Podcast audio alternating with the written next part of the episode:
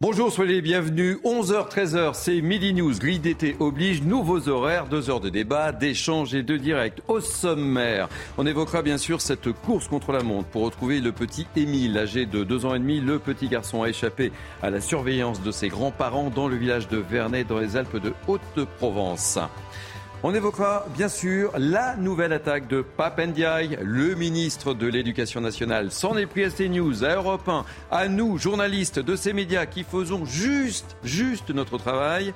Eh bien, on parlera, nous, de son bilan. Et en toute sincérité et en toute honnêteté journalistique, évidemment. On parlera aussi de la sortie de la chanteuse Isia. Vous savez, c'est la fille de Jacques Higelin.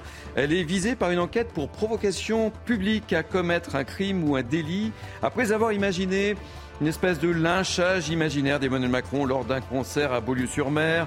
Elle devait se produire à Marc-en-Barreuil le 13 juillet prochain. Le maire s'oppose à sa venue. On en parle avec mes invités. Et puis on essaiera d'être avec le maire de Marc-en-Barreuil. Et puis on parlera aussi de la popularité de Kylian Mbappé. Elle est en chute. Pourquoi? Eh bien on en débattra avec euh, nos grands témoins également. Voici le sommaire. Programme très chargé, restez avec nous, nous sommes ensemble durant deux heures. Mais tout de suite, un point info et l'info. Ce matin, c'est avec Audrey Berthaud et Sarim. Bonjour Thierry, bonjour à tous. Il reste euh, de l'espoir pour retrouver le petit Émile. Les recherches ont repris ce matin euh, à 6 heures. Elles ont été intensifiées. Le périmètre a été euh, étendu. 60 militaires sont sur place accompagnés d'un hélicoptère et d'un chien. La trace de l'enfant a été perdue samedi soir. Et puis vous allez voir cet appel à témoins. Toute personne susceptible d'avoir des informations doit contacter ce numéro qui s'affiche sur votre écran. C'est le 04 92 36 73 00. Dans le reste euh, de l'actualité, la Ligue des droits de l'homme rend ses conclusions euh, aujourd'hui concernant les affrontements survenus à Sainte-Soline dans les Deux-Sèvres. La Ligue euh, des droits de l'homme dénonce une volonté délibérée de ne pas porter secours au plus vite. Écoutez le président de la LDH.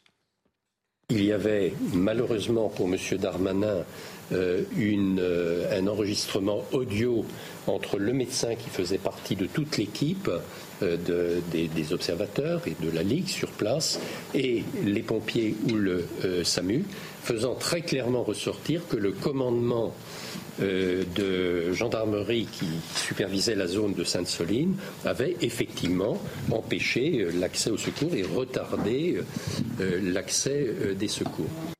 Après l'interdiction de la marche dédiée à Adama euh, Traoré dans le Val d'Oise, puis à Paris, Éric Coquerel, euh, député euh, Les La France Insoumise, a évoqué sur France Info une provocation. Le député insoumis estime que ce sont des signaux inquiétants envoyés par l'exécutif. Je suis assez étonné de la manière dont les communications du gouvernement sont relayées comme ça par vous médias. Parce que les manifestations interdites, il y en a eu plein ces dernières années. Et très curieusement, depuis quelques temps. Je vous aurais posé la, non, non, même question pour Sainte-Soline, vous me posez la question, pour d'autres manifestations. Il y a trop de manifestations interdites depuis quelques temps. Vous savez, euh, la dernière manifestation interdite célèbre, c'est 62 Charonne. Il y avait des députés. Est-ce qu'on retient le fait qu'il y avait des députés de manifestations interdites ou le fait qu'il y a eu des morts à Charonne? Vous avez eu longue éclipse, vous avez eu après une reprise à partir de la loi du travail, et depuis, on a des gouvernements, et là ça s'est vraiment accéléré avec Macron, qui jouent comme ça avec un droit constitutionnel, qui est le fait de pouvoir exercer librement son opinion dans la rue, et que la, force publique doit même protéger cette possibilité. Bien. Et vous, journalistes, maintenant la question c'est, mais quels députés, les députés, comment ça se fait que vous y êtes? Du euh, Sud-Est sont en vigilance orange canicule. Aujourd'hui, selon le dernier euh, bilan Météo France, les températures seront encore en hausse, notamment euh, dans l'Est du pays. Alors, comment vous protéger de la chaleur? Quelles sont vos solutions? Écoutez vos réponses. je vais là où il fait froid. Pour ça, voilà, je travaille en Belgique. je fuis le chaud absolument. L'éventail est là pour nous sauver. Exactement. Avec une bouteille d'eau. Voilà. Sinon, tu transpires. Il faut s'hydrater au moins 2 litres par jour euh, en tant que canicule, euh, c'est indispensable. Je bois, je, je vis le plus possible quand même dehors, même s'il fait chaud. Mais euh, bon, c'est un peu difficile, voilà. Eh bien, moi, je marche à pied le plus souvent possible. Bah, j'évite de prendre le métro ou alors je prends le bus. Et puis à l'international, Joe Biden euh, doit arriver à Londres d'une minute euh, à l'autre pour une visite euh, éclair. On va rejoindre justement Sarah Menayan duplex de Londres. Bonjour Sarah, le président américain doit rencontrer le Premier ministre Rishi Sunak ce matin, Sarah. Bonjour, oui, effectivement. Alors, le président américain Joe Biden va d'abord rencontrer le roi Charles III au château de Windsor. Hein. C'est la première rencontre entre Joe Biden et Charles III depuis le couronnement de ce dernier couronnement auquel le président américain n'avait pas assisté. Puis ensuite, effectivement, Joe Biden va donc se rendre ici, à Londres, au 10 Downing Street, pour y rencontrer euh, Rishi Sunak. Au programme des discussions de partenariat économique, évidemment, et cet accord de libre-échange post-Brexit qui n'arrive pas. À la veille du sommet d'OTAN, les deux hommes vont également évidemment aborder le conflit ukrainien et notamment eh bien, cette décision controversée des États-Unis de livrer à l'Ukraine des euh, armes à sous-munitions. Alors selon le 10 Downing Street, le but quand même de cette rencontre hein, est de renforcer les liens entre les deux pays. Merci beaucoup Sarah en direct euh, de Londres et voilà pour euh, l'essentiel à 11h Thierry. Merci beaucoup, cher René. On vous retrouve à midi, c'est ça, hein, au RDT Dans une heure. Midi, dans une heure. Allez, à tout à l'heure. place à mes invités. Alors, plateau très alors très masculin, hein. donc si ça vous dérange pas, messieurs, honneur à Juliette Briens, journaliste à L'Incorrect. Et euh, soyez bienvenue, je suis ravi de... Merci beaucoup. Vous ne sentez pas un peu seul avec euh, tous ces garçons autour de ce plateau Écoutez, euh, ils sont tous très agréables. Bon, très bien, ça commence bien. Vous savez parler aux hommes. On commence par présenter votre tout nouveau numéro. Oui, L'Incorrect. Notre numéro de l'été, tout à fait. Numéro de voilà, Trans, les enfants cobayes, enquête sur les martyrs du Nidédo Logis. Merci beaucoup. Michel Taube, ravi de vous retrouver. Enchanté. Fondateur de Opinion internationale, toujours très fidèle avec euh, votre cravate orange. Qui est la couleur du, respect des femmes. Exactement. Mais, voilà. Ah bon mais c'est pour ça que je fais cette liaison-là. Il n'y a jamais de hasard, vous ah savez. Tout est calculé. C'est du. Des cravates et des chaussettes oranges. Très bien. J'ai demandé au réalisateur de montrer les chaussettes. euh, Michael Sadoun, chroniqueur consultant, soyez le bienvenu. Merci Thierry. Florian Tardif, ravi de vous avoir, journaliste politique. On va parler des 100 jours. Ça approche. Ça approche la fin. 14 juillet. Fin de l'apaisement. On va voir. Et euh, évidemment, euh, notre ami Amoy Ça va être sans apaisement. Hein. sans apaisement, ouais. On en parlera. Ne faites pas le débat avant le débat, mon cher Mickaël. Salut, on en a deux heures, hein, horaire d'été, deux heures. Et puis Amoy Bucco, spécialiste police-justice. On va commencer, si vous le voulez bien, euh, par cette inquiétude dans les Alpes de Haute-Provence. On vous en parle depuis, depuis hier. Émile est introuvable depuis samedi. Un important dispositif a été déployé pour retrouver l'enfant de deux ans et demi. Hier, 200 personnes ainsi que des équipes cynophiles des hélicoptères et des drones ont été mobilisés. On regarde tout ça avec un sujet d'Augustin Donadieu et on fait le point avec vous, mon cher Amaury. Les recherches auront duré jusqu'à très tard dans la nuit. Depuis la disparition du petit Émile samedi soir, une cinquantaine de gendarmes et de sapeurs-pompiers tentent de retrouver l'enfant avec l'appui de deux hélicoptères, deux drones et de dix équipes cynophiles. Aucune hypothèse pour l'instant n'est éludée, aucune n'est privilégiée par sécurité, et c'est notre travail, nous embrassons toutes les hypothèses et les gendarmes travaillent activement pour vérifier les unes et les autres. Ce matin, les recherches ont repris dès l'aube et les autorités peuvent une nouvelle fois compter sur les habitants ou des vacanciers qui déjà hier se sont fortement mobilisés. À pied ou en quad, près de 200 bénévoles ont apporté leur aide. C'est un peu mixte, il y a de la forêt, des ruisseaux, des drailles un peu plus haut. Euh, après, ça monte quand même vachement. On s'est motivé, on a essayé de, de, ramener le maximum de gens. On a déjà trois voitures euh, qui sont arrivées sur place pour aider. Et voilà. En ayant des enfants, voilà, on se, on se dit que ça peut arriver au nôtre. On serait content qu'on vienne nous aider. Aujourd'hui, le périmètre des recherches sera élargi à plus de 5 km autour de la maison des grands-parents où a disparu le jeune Émile. La cinquantaine d'appels reçus après l'appel à témoins sont en cours de traitement. Ah Boris Bucco, vous suivez cette euh, tragique euh, histoire pour, euh, pour, tragique, hein. pour, ces, news, oui, mais c'est toujours évidemment, mais une disparition par définition, l'inquiétude est là et on le comprend aisément. Quelles sont les dernières informations bah écoutez, euh, j'allais dire, ce qui est terrible dans cette histoire, c'est que finalement, les enquêteurs n'ont rien. On n'a aucune piste. Et c'est d'ailleurs pourquoi l'alerte enlèvement n'a pas été euh, actionnée, euh, déclenchée. C'est parce que justement, le procureur a fait une, conférence de presse hier soir avec le préfet, puisque vous avez d'un côté la préfecture qui s'occupe de tout le déploiement des secours autour, dans les, les, kilomètres, dans le périmètre autour de la maison des grands-parents pour retrouver, et puis à la fois l'enquête judiciaire avec la gendarmerie qui, euh, sur un autre plan, essaye de comprendre un peu le contexte de cette disparition et, et remonter par d'autres moyens sur des pistes d'une potentiel enlèvement ou disparition. Et le, problème, c'est qu'on n'a aucune piste, on ne sait pas du tout euh, où est ce petit garçon, on ne sait pas s'il a été enlevé, on ne sait pas s'il euh, il a marché, erré dans la région et qu'il serait disparu dans un buisson. Et, là, donc le, le, décompte est lancé. Les 48 premières heures sont cruciales en fait parce que euh, plus le temps passe, moins euh, les chances de retrouver ce petit garçon en bonne santé euh, sont là. Et donc d'énormes moyens ont été mis en place. On l'a dit, on peut difficilement, j'allais dire, faire plus. 30 hein. gendarmes, 20 pompiers, des drones, des hélicoptères, des des habitants, 10 équipes cynophiles. Et voilà, comme c'est les vacances, eh bien il y a même un grand nombre de vacanciers qui se mobilisent pour essayer de le retrouver. mais j'allais dire, voilà, c'est un petit garçon de deux ans et demi. ça fait quand même deux nuits qu'il aura passé dehors, en tout cas en dehors de son foyer, on ne sait pas où. Euh, mais c'est extrêmement préoccupant et donc là on peut vraiment parler d'une disparition inquiétante. Mais tant qu'on n'aura pas euh, la certitude ou d'éléments probants euh, sur, le, sur le, les pistes de disparition, notamment l'enlèvement, eh on restera dans ce flou total avec à la fois des recherches dans le périmètre alentour et en même temps l'enquête judiciaire qui, elle, euh, cherche d'autres pistes pour essayer de retrouver cet enfant. Ce qui est dingue, c'est qu'on on, l'évoquait avec euh, Abiba Mguizou qui, qui m'aide à, préparer cette, émission, mais il me semble qu'on a aperçu ce petit garçon déambuler dans, dans, les rues. On se posait la question, mais pourquoi, on a, pourquoi personne n'a récupéré ce petit, ce petit gamin, ne le prenant, le prenant par la main, etc. Il s'agit quand même d'un petit village. Enfin, moi, je, je, n'étais pas là, mais vous êtes, on a affaire à. Mais on est d'accord là-dessus. il a été aperçu, hein, c'est ça. Oui, hein. mais vous voyez un petit. raconte pas n'importe quoi là. Oui, tout à fait. Non, mais vous voyez, vous apercevez un petit garçon dans un hameau, c'est pas un petit garçon qui se balade sur le bord de l'autoroute ou du périphérique. Donc je pense. Oui, il y a encore des villages en France, effectivement, où euh, il est possible pour les enfants euh, de s'amuser euh, seuls dans la rue sans courir normalement, manifestement. Oui, mais c'est vrai qu'à Biba, on se posait la question. C'est une question de bon sens de voir un petit gamin, même si c'est une grande ville, mais même un petit village, de voir un petit gamin tout seul déambuler. Enfin, je sais pas. Ça paraît très jeune. Proximité, quand même. Il n'était pas accompagné d'autres enfants. Donc. Moi, j'ai grandi dans un village deux ans, on ne laisse pas, même dans les villages, même dans les hameaux, euh, des enfants de, Donc, vous me donnez raison. 3, 4 ans. Vous me donnez raison, en fait. Oui, bien évidemment. Quand on a 7 ans, 8 ans, ça, fait jeune, quoi. C'était juste à côté du domicile de ses grands-parents. Imaginez, je sais pas, vous voyez un enfant qui sort d'un jardin, vous pouvez dire, bah, il va Oui, c'est ça. À, combien de mètres c'était? Et d'ailleurs, c'est presque le phénomène inverse. C'est-à-dire que quand on est dans un village, on connaît tout le monde, donc on connaît ce petit euh, enfant très certainement. On sait qu'il y a visiblement les grands-parents qui habitent à côté. Un voisin peut très bien justement tenter de le ramener s'il le voit.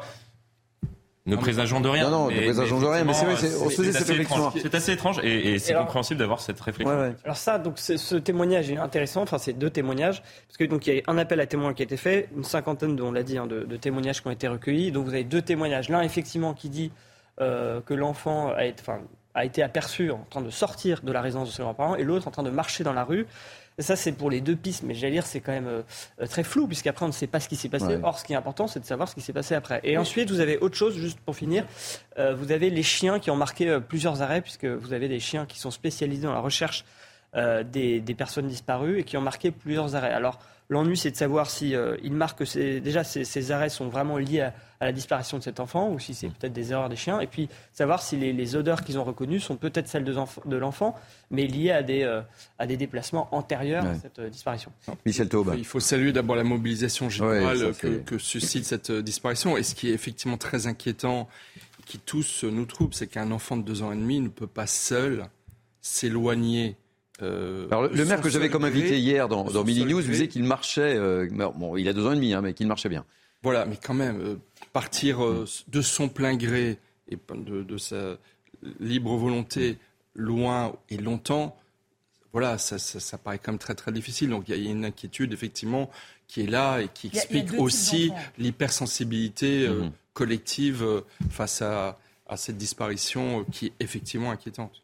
Juliette Oui, non, je disais qu'il y, a deux types d'enfants. Euh, il y a des enfants qui, effectivement, vont s'éloigner 5-10 euh, mètres de leurs parents, vont immédiatement se mettre à pleurer et à réclamer à leur père et à leur mère. Mm. Moi, vraiment, j'avais un frère qui était capable, comme ça, de partir, mm. mais, mais en vadrouille et de ne jamais s'inquiéter d'où étaient leurs parents. Il y a deux types d'enfants. Ce qui est étonnant dans l'histoire et du fait que les deux témoins euh, l'aient aperçu, c'est que manifestement, ça voudrait dire qu'effectivement, de son plein gré, l'enfant euh, quitté le domicile de ses grands-parents. Mais alors, quel serait, c'est l'additionnement des circonstances, moi, qui me, qui me trouble. C'est-à-dire, quelles sont les, euh, quelles sont les chances pour que et l'enfant décide de partir de lui-même et euh, une peut-être une, mauvaise personne, un kidnappeur passe par là et le récupère. Et en même temps, quelles sont les chances pour que l'enfant parte de lui-même Et j'entends bien qu'on est dans une vallée un peu escarpée, avec euh, un peu montagneuse, mais pour qu'il se retrouve immédiatement euh, coincé dans une sorte de piège, etc. Mmh. Et pour terminer, ce que je trouve terrible dans cette histoire, même si on pense d'abord aux parents, évidemment. Et aux grands-parents. Aux grands-parents en plus aussi. Hein. en fait, aux parents et aux grands-parents. Vous avez la responsabilité de leur petit Ils avaient la responsabilité. Vous imaginez euh, Et ça, je trouve que ça, ça Voilà, ça me touche Mm. beaucoup parce que je, je ne peux qu'imaginer euh, le- leur douleur et, et leur inquiétude aujourd'hui. Michael je vous fais réagir dans, dans quelques instants, mais on va écouter euh, le, le maire de la commune qui était euh, à nouveau no- notre invité ce matin. Il s'appelle euh, François euh, Balic. l'élargissement du périmètre de, des recherches et leur intensification avec euh, beaucoup plus d'équipes cynophiles, plus de gendarmes, plus de sapeurs-pompiers et surtout beaucoup plus de bénévoles. Ils sont pratiquement le double de ce qu'ils étaient hier. Et on cherche et on ne comprend pas qu'on n'ait pas retrouvé notre petit Émile. Euh, ça fait quand même euh, bientôt 48 heures. Il a passé deux nuits dehors. Les nuits chez nous sont quand même fraîches. On est en altitude, 1300 mètres d'altitude, et on ne comprend pas qu'on n'ait pas retrouvé. Euh, et puis, plus le temps passe, et maintenant, c'est de l'inquiétude, on est passé en angoisse. On est en montagne, des villages voisins, mais aussi de- du département, et même au-delà du département des Alpes-de-Provence. Des gens qui sont venus, qui se proposent et qui sont là, qui sont en train de, de chercher. Euh, chaque mètre carré est, ratissé une fois, deux fois, trois fois, et avec toujours cet espoir qu'on dit est, euh, Émile est là, on l'a, on l'a retrouvé. Est-ce qu'il s'est caché euh, Est-ce qu'il il a, je sais pas, une foulure, une foulure, il peut pas bouger euh, C'est ce qu'on espère tous, mais encore faut-il qu'on le retrouve très très vite. Maintenant, le, le temps presse. Ouais, le temps presse, hein, Michael Sadoun. On ne peut pas dire grand-chose de plus, si ce n'est que de croiser les doigts, évidemment. Euh, mais on, on sent bien l'inquiétude euh, chez cet élu et le compte à rebours a, a commencé, évidemment. Exactement. Euh, là, je vais dire une banalité. hein. Permettez-moi de ne pas vraiment euh, m'étendre sur un sujet que je Non, laisse non, euh, mais- aux enquêteurs professionnels et aux journalistes professionnels qui, évidemment, doivent relayer l'information et participer aussi à cette campagne nationale. Mais euh, voilà, permettez-moi simplement d'adresser tous mes encouragements et mon soutien à la famille et aux habitants de, de ce village. Voilà. Voilà ce qu'on peut dire pour le moment. Euh, Amaury Bucco, n'hésitez pas, nous sommes ensemble jusqu'à 13h. Vous, vous suivez cette, euh, cette affaire. On aura peut-être une bonne nouvelle aujourd'hui. On espère, Enfin, on et espère. on croise les doigts, on espère Ouais. qu'on va retrouver euh, le petit Émile euh, en, en pleine forme, évidemment. Allez, on va parler. Merci. Euh, Je vous en prie. Amaury. Dites-moi, Florian Tardif, qu'est-ce qui lui est arrivé à notre ministre de l'Éducation, Papendiaï Il, il fait tout pour être débarqué du gouvernement. Ça y est. Parce que je sais pas. Je pense que c'est plutôt l'inverse, c'est-à-dire qu'il est en Ah oui. libre, il sait qu'il va partir, donc il est en roue Ah oui. C'est votre analyse C'est une simple. analyse. Je c'est une euh, analyse assez, assez rapide et assez efficace. C'est sûr. Mais pour- pour- je suis pourtant- pas sûr qu'il se soit. Pardon, excusez-moi, mais pourtant, c'est pas le seul ministre euh, Sur la à, avoir tenu ce genre de. Ah oui, à avoir tenu ce- Le ministre voilà. de la Culture, euh, il y a hum, quelques, une semaine, Mhm. avait, avait tenu le même genre de propos euh, en parlant de, sûr. euh, de Geoffroy Lejeune, qui est Bon. censé reprendre la direction du JDP. On va- Donc, euh, on va se rafraîchir. chez ce gouvernement, pourtant. On, on va se rafraîchir euh, la, la mémoire. Hein. On est peut-être une chaîne du service public. Hein. Je ne sais pas. C'est-à-dire dirigée en partie Oui, par. tout à fait. On va peut-être poser- Non, non, mais, non, mais ce serait bien de nous alerter parce qu'effectivement, je suis pas au courant. Je sais pas, il faut qu'on en parle avec Serge Nedjar après l'émission. Oui, Voilà, voilà, on va lui poser la peut-être. question. Ouais, on va lui peut-être. poser la question. Ou je peux peut-être éventuellement inviter Serge Nedjar sur ce plateau pour lui poser la question. On ne sait jamais s'il nous regarde. Euh, mais on va d'abord écouter euh, Papendia et cette euh, sortie euh, Hum. un, un peu lunaire qui, on va, on va pas se mentir, hein, pas très euh, chaleureuse pour le groupe, pour le métier que nous exerçons. euh, nous, euh, Oui, pas très sport. pour euh, les téléspectateurs Il qui nous regardent, à tout- à tout pour les instant, chroniqueurs, euh, euh, ici, parce que je pense que depuis le départ, historiquement parlant, il y a des gens de tous bords sur euh, ces plateaux et je peux en témoigner. Je suis sur cette chaîne depuis un an et je peux largement en témoigner. Mais allez, on va pas faire le débat avant le débat. On va d'abord réécouter, on s'en lasse pas, euh, Papendiaï qui était invité chez nos confrères de Radio J. Vincent Bolloré, un- un- une personnalité proche de l'extrême droite, vous dites, son groupe est proche de l'extrême droite Bah, écoutez, quand vous regardez CNews, euh, quand vous regardez ce qui est devenu euh, européen, Mhm. euh, quand vous regardez cet ensemble-là, euh, la conclusion s'impose. JDD, enfin pardon, Europe 1, CNews d'extrême droite Écoutez, ce sont des euh, publications, oui. Euh, CNews, c'est très clairement l'extrême droite. Ils doute. font du mal à la démocratie? Ah, moi, je pense qu'ils font du mal à la démocratie, il n'y a aucun doute. Moi, je suis, vous savez, euh, Donc, je considère que Europe 1 lutter, et CNews, je hein. considère que lutter contre l'extrême droite, c'est une priorité. Ça peut se faire de toutes les manières possibles. Voilà, Florian, qu'est-ce qui lui arrive? Écoutez, je ne sais pas. Je, On va parler de son bilan parce qu'on va faire Oui, notre je- boulot. de... je sais pas s'il Là, on va plutôt réagir. commenter ce que dit le, le ministre de l'Éducation euh, nationale. Déjà, il pourrait nous donner peut-être la définition euh, d'extrême droite, premièrement. euh, puisque s'il faut lutter contre l'extrême droite, il faut donc lutter contre ces news entre guillemets, donc il faut donc lutter euh, contre euh, ce qui est propagé par l'ensemble des, des, journalistes de CNews. Enfin, écoutez, les derniers papiers que j'ai pu faire sur cette chaîne relataient justement le fait qu'on ne parlait par exemple jamais de la ruralité. On parle depuis plusieurs semaines des banlieues, des banlieues, des banlieues. Très bien, soit, mais nous avons exposé des faits. La ruralité, par exemple, n'est jamais évoquée. On est incapable autour de cette table d'évoquer, ne serait-ce que un plan ruralité qui a été fait euh, récemment. et pourtant, il y en a eu des, mesures pour, pour, la ruralité. Personne ne dit dans le débat public, et je, termine juste un instant, mm. euh, que par exemple, dans les communes rurales isolées, le niveau de vie des habitants est bien moins, euh, et, moins bon que dans les banlieues. Personne n'en parle. Mais si c'est ça, être d'extrême droite, bah écoutez, bah, très bien. Enfin, je, je, je ne comprends pas, je, je vraiment, je, ne comprends pas les propos qui ont pu être tenus euh, par, euh, par.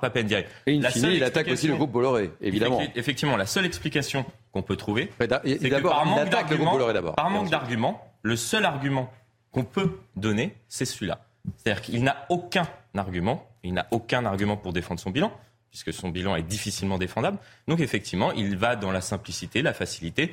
Et il dit oui, écoutez, il faut lutter contre l'extrême droite. Bah, je vous donne la parole, mais je voudrais qu'on pour euh, évoluer dans le débat, si, si ça vous dérange pas, Michael, euh, qu'on écoute Dominique Régnier, directeur général de Fondapol, parce que je pense que ça va nourrir euh, le débat. Écoutez-le on prend l'habitude aujourd'hui en France d'avoir des membres du gouvernement, c'est quand même important ça, qui se permettent des jugements euh, euh, politiques sur euh, la conformité à, leurs opinions de, rédaction. je pense que c'est un problème et que c'est une forme de déviation. Les ministres n'ont pas à, commenter la conformité à leurs yeux de telle ou telle rédaction aux opinions qu'ils jugent légitimes. Michael vous comprenez pourquoi je voulais vous faire écouter Dominique euh, Régnier. Les ministres euh, sont-ils dans leur rôle? Ah oui, bah déjà, il est, non, mais déjà, il n'est pas du Pose tout. la question. Euh, hein. Déjà, il n'est pas du tout dans son rôle, mais surtout, je remarque quand même que Papendiaï a été particulièrement nuancé et je dirais même faiblard et pusillanime quand il s'est agi de l'islamisme à l'école.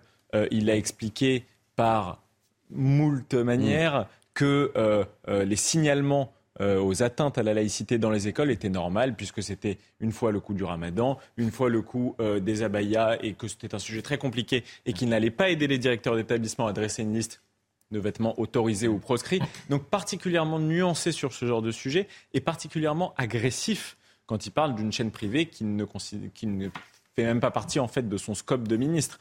Donc c'est évidemment le, le, caractère des tempéraments euh, faibles d'aller vers ces propos euh, moins courageux, ça aurait été beaucoup plus courageux de s'attaquer à l'islamisme. Il ne l'a pas fait. Mmh. Qu'est-ce qui risque avec ces news? Qu'on fasse quelques commentaires, qu'on dise qu'il n'est pas dans son rôle, c'est pas bien méchant. Par contre, si c'était attaqué à l'islamisme, s'il avait vraiment rebondi sur l'affaire Paty, si c'était vraiment attaqué à ce problème grave et dangereux pour l'école et pour la République, là on aurait dit qu'il est courageux. Ça n'est pas son cas. C'est dommage parce que il y a quand même d'autres chantiers à s'occuper. La France est 22e au classement PIAC, elle est 22e au classement Teams, derrière même, je crois, le, Kazakhstan. Elle descend d'année en année dans le classement PISA. Il y a un élève sur deux qui rentre en, sixième qui ne sait pas lire de manière fluide. Donc j'aurais pensé que Papendia avait peut-être d'autres chantiers à s'occuper, mais bon. Ou alors je vais faire de, preuve de mauvaise foi, et je pense sur les gouverneurs de Florent Tardif qui me regardent en me disant qu'est-ce qui va sortir. Peut-être que, comme a priori, il ne devrait pas rester son poste, peut-être qu'il vise le ministère de la Communication et c'est peut-être pour ça qu'il s'intéresse aux médias. Je dis ça, je dis rien. Non, je plaisante. Euh, c'est peut-être très gros. C'est peut-être un message qu'on a peut-être nous, journalistes, euh, pas perçu. Peut-être. Euh, le, Juliette. Le plus choquant pour moi, et c'est assez systématique c'est chez nos ministres qui, qui s'attaquent comme ça à des médias privés, c'est toujours c'est d'invoquer la démocratie. Hmm. Alors, invoquer la démocratie, donc censurer la démocratie au nom de la démocratie. Hmm. Censurer la pluralité au nom de la démocratie. C'est aberrant, c'est, si vous voulez, l'inverse de l'essence justement euh, de ce que devrait être leur combat, c'est-à-dire euh, ce sont les grands garants justement euh, des valeurs républicaines. Ils nous les assènent tout le temps. Mais vous savez, ces gens ont été trop souvent, trop longtemps habitués à une sorte de monopole médiatique, parce que là, on parle quand même d'une chaîne privée, appartenant à un groupe privé, le groupe Bolloré, mais est-ce qu'on parle euh, du service public financé par nos impôts, là c'est beaucoup plus grave, qui depuis une trentaine d'années euh, suit une ligne exclusivement de gauche, voire, excusez-moi pour certaines chaînes et, certaines, et certaines radios, d'extrême gauche. Là, c'est bien plus grave. Ce serait quand même à ça qu'il faudrait s'attaquer. Si le ministre euh, de l'Éducation, euh, ce n'est pas son rôle, mais enfin a envie de parler de pluralité dans les médias ou euh, d'une sorte d'inquiétude, de, démocratie qu'il aurait par rapport aux médias, mais pourquoi ne pas, pas commencer par,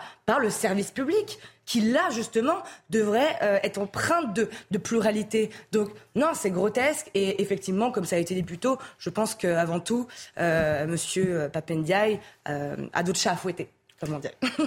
Michel, il y aurait beaucoup de choses à dire, mais Papendiaï, euh, c'est la énième preuve de, de sa posture euh, idéologique extrêmement euh, dangereuse pour notre pays, parce que je pense qu'il y a un lien entre mmh. son refus de lutter contre l'islamisme Bien sûr. tout court et euh, des sorties comme celle-là. C'est qu'en fait, il assume pleinement une idéologie qui est malheureusement dominante dans toute une partie de la société euh, médiatico-politique de notre pays, et il en est euh, l'incarnation, euh, j'ai envie de dire, euh, caricaturale. Non, moi, moi, ce que je voudrais, c'est deux choses. Tout à la fin de ce qu'il dit, c'est vraiment profondément scandaleux. Il dit lutter contre l'extrême droite, ça peut se faire de toutes les manières possibles. Qu'est-ce que ça veut dire mmh. De toutes les manières possibles.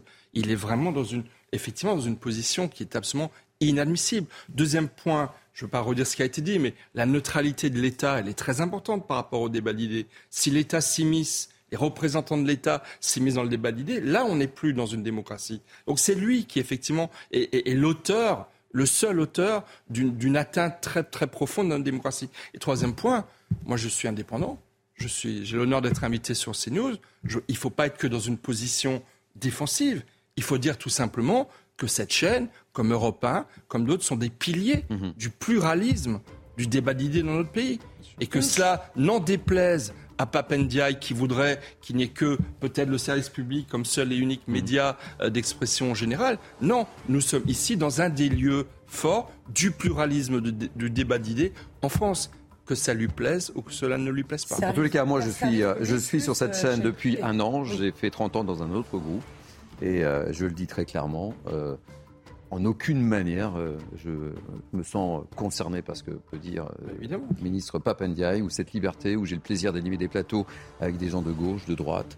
Et, et comme l'ensemble des journalistes avec, de la rédaction et des autres rédactions et concernées. Tout, hein. Et toutes les autres rédactions concernées, je, je, honnêtement, je ne comprends pas. Je n'ai pas 20 ans, oui. j'ai 60 ans, un peu d'expérience. Et, je peux le dire ouvertement si le ministre nous regarde. Je pense qu'on peut s'exprimer très largement sur cette chaîne, contrairement aux critiques oui. euh, qu'il qu évoque. Une chaîne de débat ne peut pas, par définition, euh, représenter un danger pour la démocratie. Et quand bien même quand bien même CNews aurait une ligne éditoriale euh, imposée euh, par euh, un actionnaire non, privé, je il rappelle, tous les codes du serait, CSA. Donc, ce, ça ne serait déjà qu'une un maigre balancement, s'il vous plaît, mais, mais maigre, mmh. maigre balancement dans la représentation euh, générale de ce que sont les médias aujourd'hui. De toute façon, CNews respecte toutes les règles du CSA façon, oui. et de, de l'ARCOM, pardon. Euh, alors, vous savez quoi C'est vrai qu'il faudrait peut-être rappeler aux différents ministres qui attaquent, et plus particulièrement notre groupe, comment cela fonctionne. Exactement. C'est-à-dire que contrairement à la presse écrite, la presse télé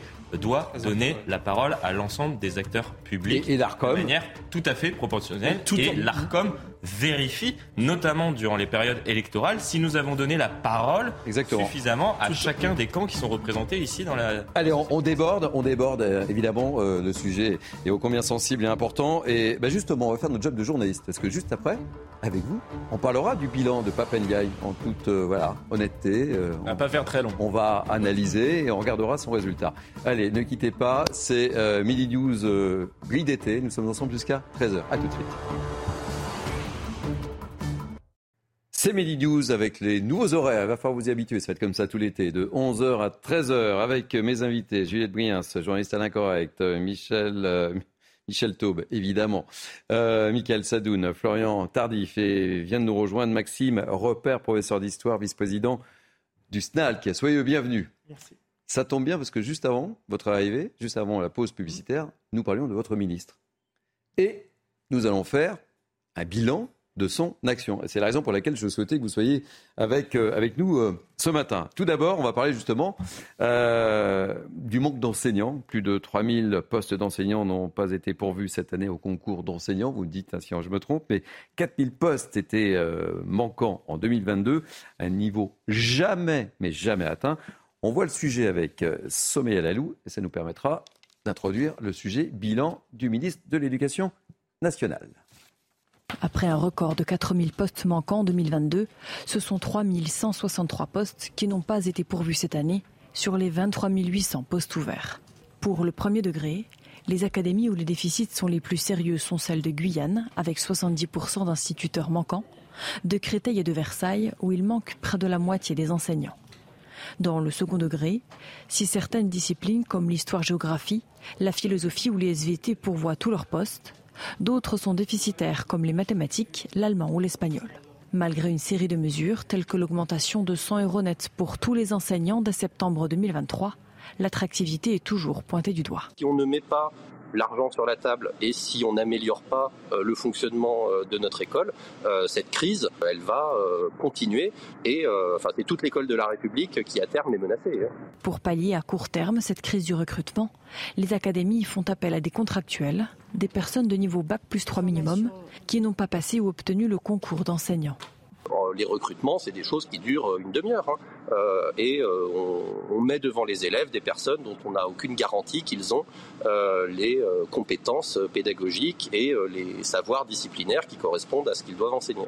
Le ministère de l'Éducation nationale propose dès cette année un accompagnement et une formation renforcée de ces contractuels. Maxime Repère, donc professeur d'histoire, vice-président du SNALC, est, est avec nous. on peut craindre pour la rentrée? Écoutez, oui, on peut craindre parce qu'effectivement, euh, on n'est plus sur 4000 postes non pourvus, mais un petit peu plus de 3000. Mais la situation reste, euh, j'ai envie de vous dire, extrêmement critique. Je pense qu'actuellement, l'éducation nationale vit sa plus grande crise, euh, avec effectivement une pénurie d'enseignants de plus en plus visible et insupportable. Alors, puisque Papendiaï se se permet de, faire une critique de notre groupe, de notre chaîne. Euh, nous, on va faire notre travail de, journaliste et, vous poser la, question euh, toute bête, toute simple. Quel bilan vous tirez-vous de l'action de votre ministre Avec la liberté de ton qui est la vôtre Oui, bien écoutez, c'est pas tellement le, bilan du ministre que j'aimerais vous faire, mais plutôt celui de la politique éducative euh, qui est menée depuis 2017, tout simplement. Euh, puisque nous avons eu Jean-Michel Blanquer, nous avons un, un actuellement, mais quand on regarde bien au final, euh, la politique euh, est, toujours, est toujours quelque part la même. C'est-à-dire que depuis 2017, on a 8000 postes qui sont supprimés parce que aujourd'hui, actuellement, nous avons un métier qui est de moins en moins attractif. Nous avons coup de com sur coup de com que ce soit de la part du ministre ou du président sur l'école. Euh, donc effectivement, le bilan, il n'est pas bon. Il n'est pas bon au niveau euh, du niveau des élèves, au niveau des conditions de travail pour les personnels de l'éducation nationale. Il n'est pas bon également pour ce qui est de la laïcité.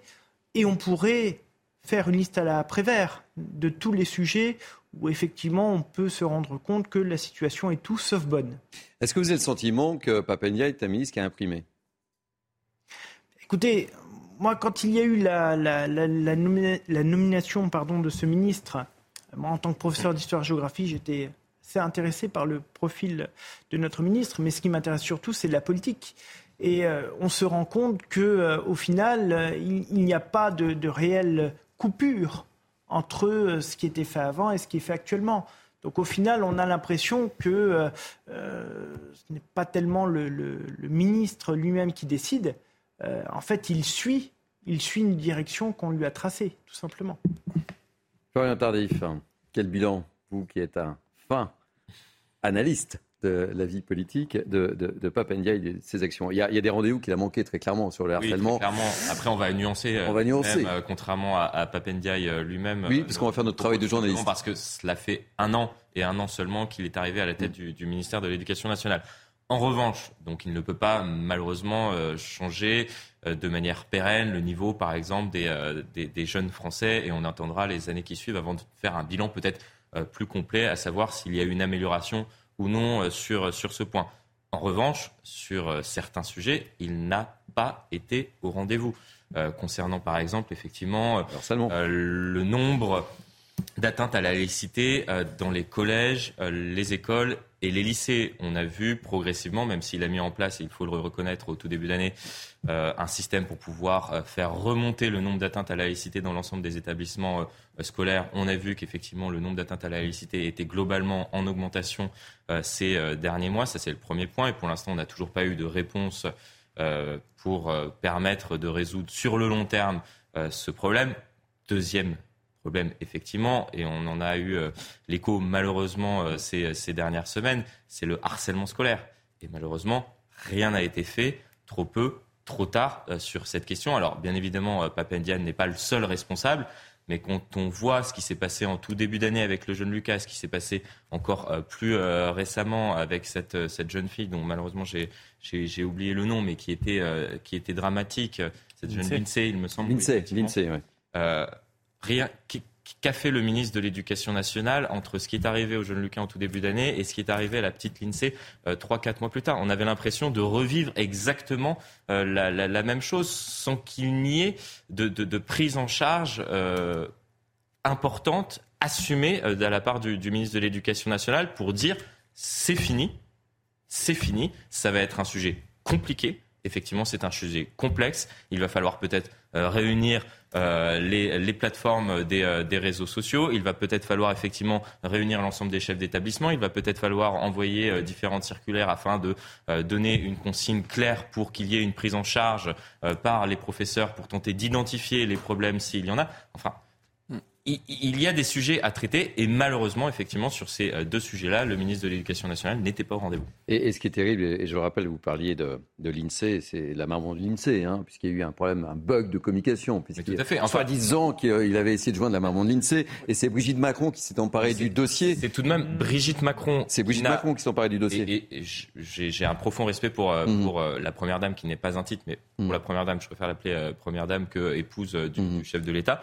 Pour la première dame, elle n'a pas de fonction au sein du gouvernement. Elle n'a pas de fonction au sein du gouvernement. Vous vous rendez compte, c'est tout de même à Brigitte Macron de s'emparer du sujet parce que le ministre de l'Éducation nationale n'a pas trouvé les mots, n'a pas trouvé les mots pour répondre à deux parents qui venaient de perdre leur enfant. Et, en plus, qui ne trouve pas les mots Et la communication était terrible et accablante puisque il avait dit qu'il avait essayé de joindre, donc c'était facile de le prouver.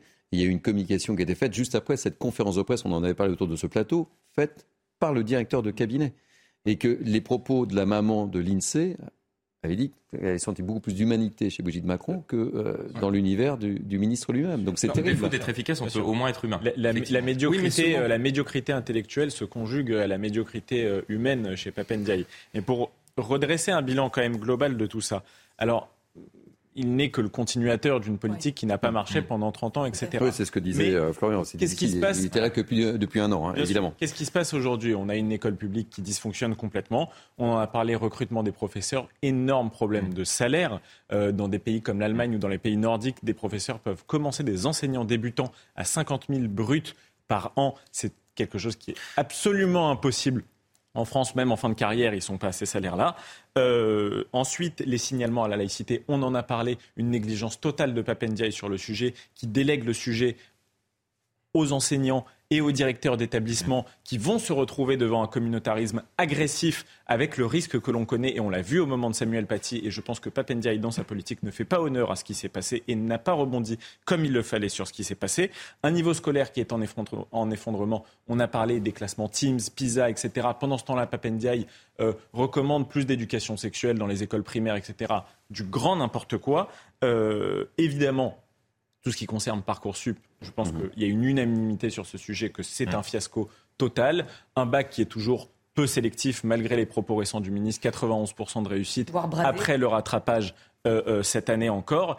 Et qu'est-ce qui fait Papendiaï? Parce qu'une fois qu'il a défoncé l'école publique, il s'en prend à l'école privée en disant on va mettre de la mixité sociale dans l'école privée, sachant que lui-même met ses enfants dans une mmh. école privée de très haut niveau parisienne que je ne nommerai pas parce que j'ai plus de classe que lui et que je ne fais pas d'attaque ad hominem. Alors, justement, puisque vous êtes quelqu'un de très classieux, mmh. euh, j'entends que sur ce plateau, nous respectons et nous fassions évidemment notre travail de journaliste et d'analyste. Euh, faire attention aux termes qu'on utilise aussi quand on parle de médiocrité. C'est difficile de traiter euh, un ministre de médiocre parce que je ne veux pas qu'on aille sur un terrain euh, sur le, euh, glissant. je veux qu'on en reste. Au... le droit de dire que ses propos oui, étaient médiocres. Mais, je... voilà. mais traiter un ministre de médiocre, c'est difficile, ouais. Michael. Et, et, mon devoir est justement de remettre l'église au centre du village et, ben, je et de laisse la remettre au centre. Voilà. et, et, effectivement d'être dans l'analyse. Alors, l'analyse. alors je précise que ça n'était pas à destination du ministre, mais à destination de ses propos, notamment concernant cette chaîne, puisque l'extrême droite n'a évidemment Merci. Le droit de citer sur cette chaîne. Merci, Michael Sanoun, mais c'est important aussi. Euh, voilà. Euh, Michel Taube. Je, euh, Monsieur Repère, tout à l'heure, vous disiez que le profil euh, du ministre euh, vous intéressait lorsqu'il a été nommé. Euh, moi, il m'inquiétait beaucoup. Et je pense que s'il y a un bilan à tirer, c'est que les craintes qu'il avait suscitées se sont confirmées.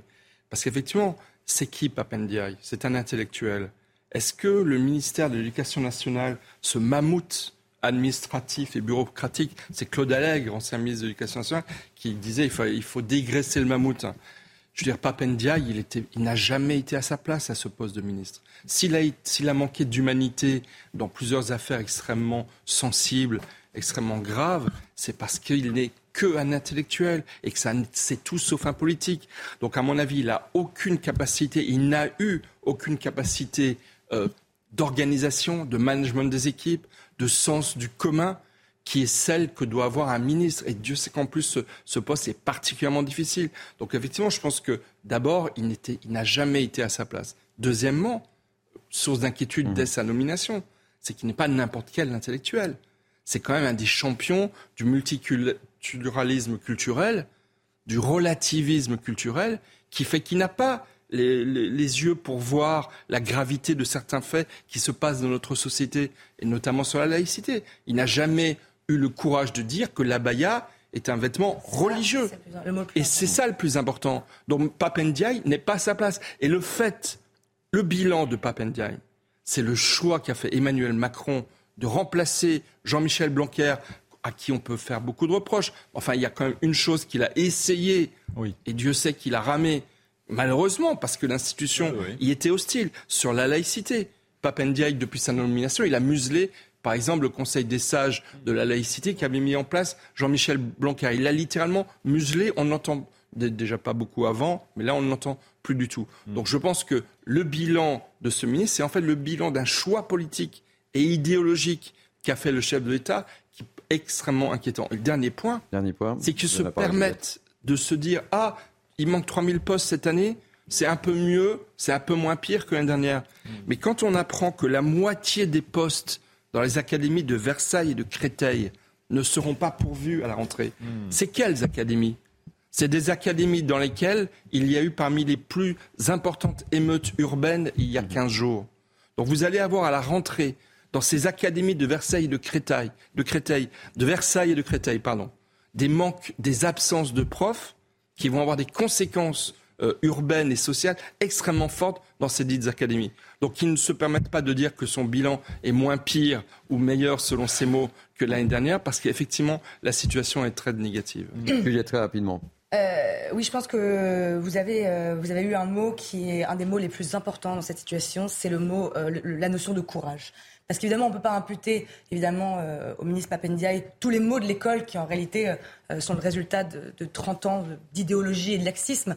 Mais je ne sais pas s'il a mesuré l'ampleur des dégâts et de la situation, mais en tout cas, il n'a pas mesuré l'ampleur du courage qu'il fallait avoir pour euh, pour avancer, en tout cas, euh, dans le bon sens. Il n'a pas le courage euh, de condamner les harceleurs. Il n'a pas le courage de condamner les parents de harceleurs. Il n'a pas le courage de dire qu'effectivement, il y a euh, trop d'aide euh, pour les parents dont les enfants sont délinquants et démissionnaires. Euh, par contre, il a le courage de s'attaquer à ces news et à l'extrême droite, comme il dit. et là, la, dernière, la dernière en date, j'ai entendu dire qu'il voulait pénaliser les élèves qui faisaient trop de fautes d'orthographe pénaliser les, les, élèves qui font trop de orthographe au lieu d'avoir le courage de reconnaître euh, la responsabilité du gouvernement et des gouvernements successifs euh, dans l'incompétence euh, qu'ils ont eu, si vous voulez, à, à enseigner la lecture, les maths, l'histoire et les matières basiques aux élèves qui ne savent aujourd'hui plus parler. Dernier mot sur, sur le sujet, sur le, le bilan avec vous, Maxime Repère. Que retenez-vous de tout ça? Écoutez, que la situation est très grave situation est très grave. on parlait justement du, métier, du métier d'enseignant. Hein. je vais quand même donner quelques chiffres pour alimenter un petit peu ce, bilan. dans les années 80, un prof qui débutait en collège, c'était 2,3 fois le SMIC. Hmm. En 2022, c'est 1,2 fois le SMIC. Première chose. Euh, l'an dernier, on a recruté près de 3000 contractuels. Alors, je n'ai rien contre les contractuels à partir du moment où ils sont bien accompagnés et bien formés. Qu'est-ce qu'on s'est rendu compte très vite C'est que ces contractuels avaient bénéficié d'une formation qui est inférieure à ce, que peut proposer une célèbre chaîne de fast-food à ses employés pour servir des burgers. Moralité, moralité, on fait un travail dans des conditions absolument indignes. Donc, qu'est-ce qui se passe? On n'a pas de changement, on va droit dans un mur, littéralement. Parce qu'on demande de plus en plus à l'école, on reconnaît de moins en moins le métier d'enseignant, la laïcité, effectivement, euh, est actuellement en danger, ça, ça a été, ça a été évoqué. Hum. Euh, et donc, on, demande à l'école de tout faire, de répondre à tous les problèmes de la société.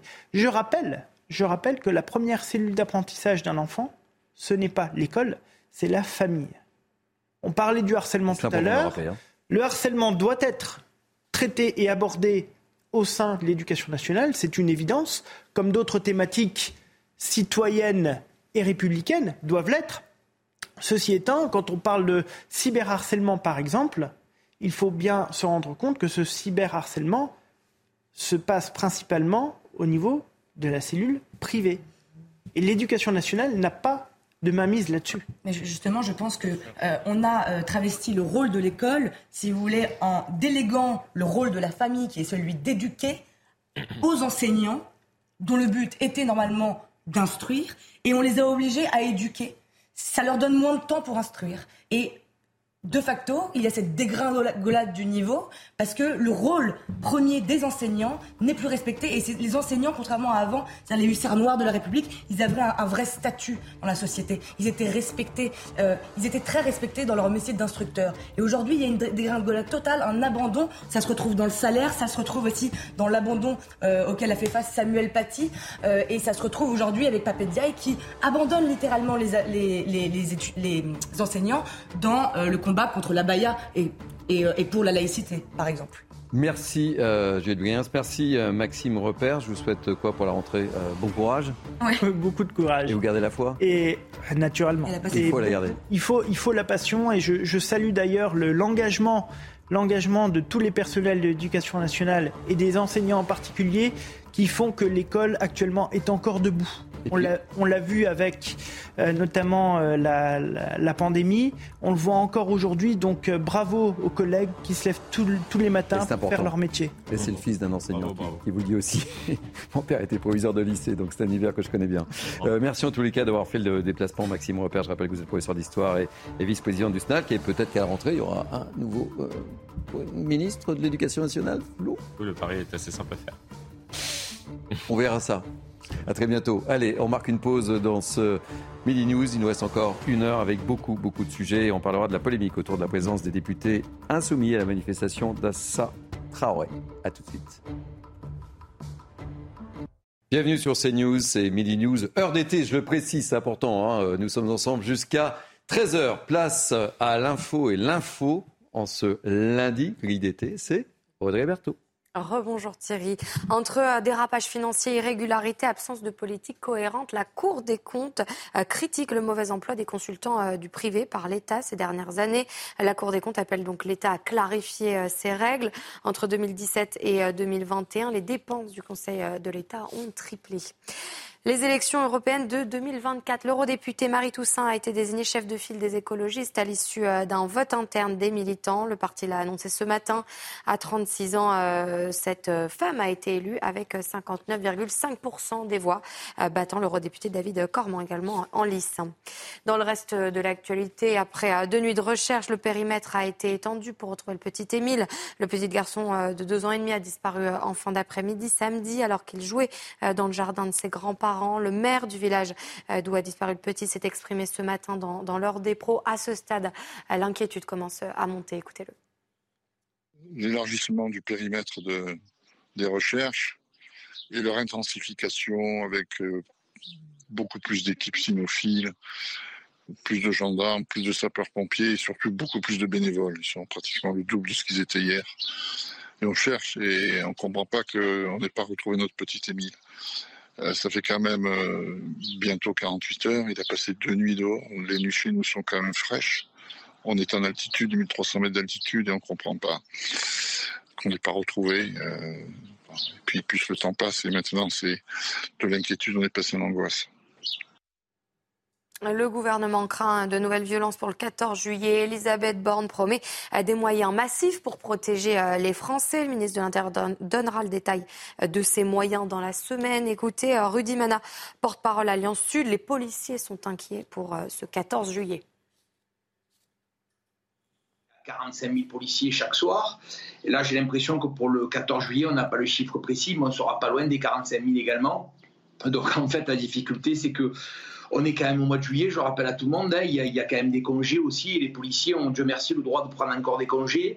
Là, le problème, c'est qu'on est obligé d'annuler les congés, on est obligé de rappeler des policiers sur leur repos. J'espère que la situation euh, va pas va pas se poursuivre et qu'on va pouvoir un petit peu souffler au mois d'août. Les policiers vont encore faire des efforts pour le 14 juillet pour essayer que cette fête se passe raisonnablement, se passe tranquillement. Je vous cache pas qu'on est quand même un petit peu inquiet. Se baigner dans la Seine, c'est bientôt euh, possible. Dès l'été 2025, 25 ans après la fameuse promesse de euh, Jacques Chirac, Anne Hidalgo a dévoilé hier les trois premiers sites de baignade. Les détails avec Jules Bedeau et Sarah Fenzari. Si on peut nager dans les canals, bientôt on va pouvoir nager dans la Seine. Nager dans la Seine, un vieux rêve de Jacques Chirac qui sera désormais possible dès 2025. Une partie de l'héritage, laissé à l'issue des Jeux Olympiques 2024. Trois sites ont été dévoilés. Le Bras-Marie, situé tout près de l'hôtel de ville, les rives de Grenelle et Bercy, qui accueilleront des espaces de baignade aménagés et sécurisés. Les premières analyses de l'eau de la Seine effectuées en juin 2023 sur la base de la réglementation européenne en vigueur donnent des résultats excellents. Malgré cela, les Parisiens ne sont pas prêts à plonger.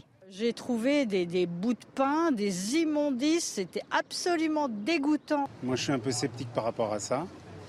Euh, déjà en se promenant au bord de la Seine, on voit un petit peu les détritus qu'il y a juste ici au bord. Euh, c'est pas rassurant. Elle n'a pas l'air très propre, donc non, je ne me baigne pas.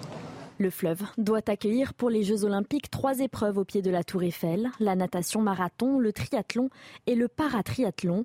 Et pour les plus pressés qui ne pourraient pas attendre pour faire trempette dans la Seine, le canal Saint-Martin est ouvert à la baignade dès cet été. Et à l'international euh, en Chine, une attaque au couteau a eu lieu dans une école euh, maternelle. Ça s'est passé au sud du pays. Six personnes sont décédées. Parmi les victimes, il y a un enseignant, euh, deux parents et trois élèves. Le suspect arrêté est âgé de 25 ans. Voilà pour l'essentiel, Thierry. Merci. Cher Audrey, on vous retrouve à 13h Oui. Allez, à tout à l'heure. Midi News, nous sommes ensemble jusqu'à 13h avec moi. Euh, c'est la représentante féminine, hein, je le dis, mais euh, merci d'être là. Juliette Briens, journaliste à l'Incorrect. Euh, je représente euh, l'Incorrect à nouveau. Hein? Ah, mais merci beaucoup. notre magazine de l'été, en effet. Magazine de l'été. Grande enquête sur l'idéologie trans et l'impact qu'elle a sur nos enfants.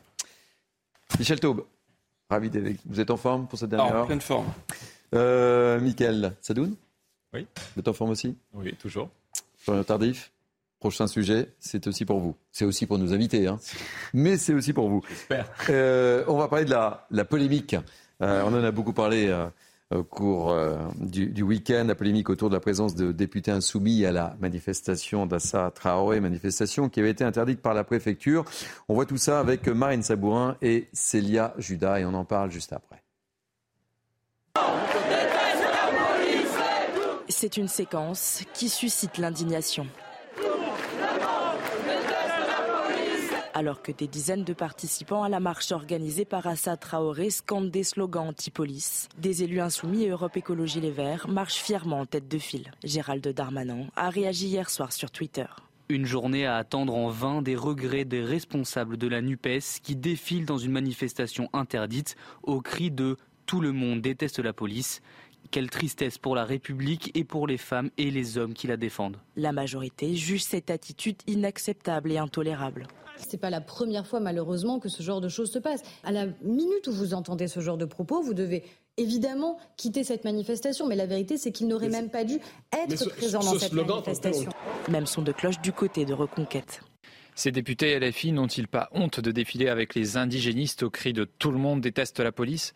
C'est irresponsable mais surtout inexcusable de la part d'élus qui cautionnent directement un appel à la violence contre nos forces de l'ordre. Face à cette polémique, le député insoumis Éric Coquerel réplique. Est-ce que vous savez depuis combien de temps ce slogan est chanté dans les manifestations? Vous allez dans les manifestations, vous les couvrez ben, parfois. Euh, vous l'entendez tout le temps. Sans doute depuis longtemps. Curieusement, là, c'est là, vous avez remarqué que, parce que moi, je me reconnais pas dans ce slogan, donc vous avez remarqué, comme il y a eu des gros plans que je l'ai pas exprimé. Est-ce que vous, comment ça se fait? Vous, vous ne la comment se fait pas exactement. Comment se fait-ce que c'est maintenant le sujet? Des élus de la nation avançant sur de tels slogans, un acte qui abîme sciemment la République, selon Yael Braun-Pivet, présidente de l'Assemblée nationale. Florian Tardif, le moins qu'on puisse dire, c'est que cette présence suscite un grand, grand nombre de réactions. Hein. Oui, tout à fait. Et qu'est-ce qu'on entend au sein de cette, euh, qu'est-ce qu'on a entendu au sein de cette manifestation? Tout le monde déteste la police. Or, on n'a pas entendu effectivement euh, des députés de la France Insoumise ou Europe Écologie Les Verts expliquer que non, euh, tout le monde ne détestait pas la police, que la police ne tuait pas dans, dans, notre pays et que qui ne dit mot consent. Ça, c'est le premier point. Après, est-ce qu'on peut s'étonner de la présence de ces députés de la France Insoumise dans le cadre de cette manifestation interdite? Je le précise, non tout simplement parce que, et cela a été théorisé par Jean-Luc Mélenchon il y a une dizaine d'années, Jean-Luc Mélenchon euh, fait ce qu'on appelle, euh, depuis maintenant une dizaine d'années, euh, opère la stratégie de la conflictualité. C'est-à-dire qu'à chaque fois qu'il y a une manifestation, un sujet bien précis, capable effectivement de diviser la société française, d'opposer un, un, groupe de Français à un autre, il vient alimenter en quelque sorte la conflictualité, puisque et on, l'a vu assez euh, récemment lors des dernières élections, que ce soit euh, présidentielles, européennes ou euh, législatives, il n'arrive pas à faire par les urnes ce qu'il peut mhm. potentiellement faire par la rue. C'est-à-dire, il n'arrive pas à gagner grâce aux urnes, donc il espère aujourd'hui gagner grâce à la rue en déclenchant, entre guillemets, une espèce de révolte. Puisque n'oublions pas que le projet politique de Jean-Luc Mélenchon, c'est d'en finir avec la Ve République, c'est de passer à la Sixième République. Et il le dit à chacune euh, des élections euh, dans lesquelles il se présente. C'est-à-dire, il souhaite changer de régime. Et aujourd'hui, vu qu'il n'arrive pas à changer de régime par les urnes, il espère faire cela euh, par la rue. Et donc, chacun des députés insoumis qui, qui étaient présents dans le cadre de cette manifestation font exactement la même chose et viennent alimenter cette stratégie de la conflictualité qui oppose les Français entre eux. Michel Taube. Il y, a deux choses, en fait. La première, les députés bénéficient d'une très forte immunité. Sont protégés par leur statut de député.